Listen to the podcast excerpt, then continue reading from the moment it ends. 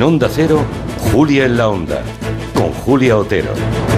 Pues ya nos lo acaban de contar, casi 6 millones de espectadores una cuota de pantalla del 46,5. Ese cara a cara de ayer tuvo cifras espectaculares de audiencia a la altura de los grandes eventos televisivos como los deportes o como Eurovisión.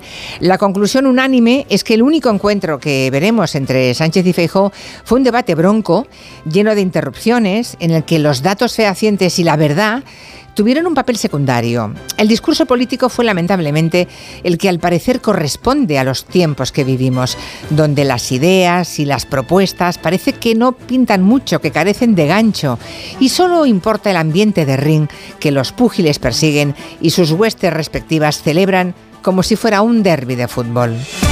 De los detalles televisivos de ese cara a cara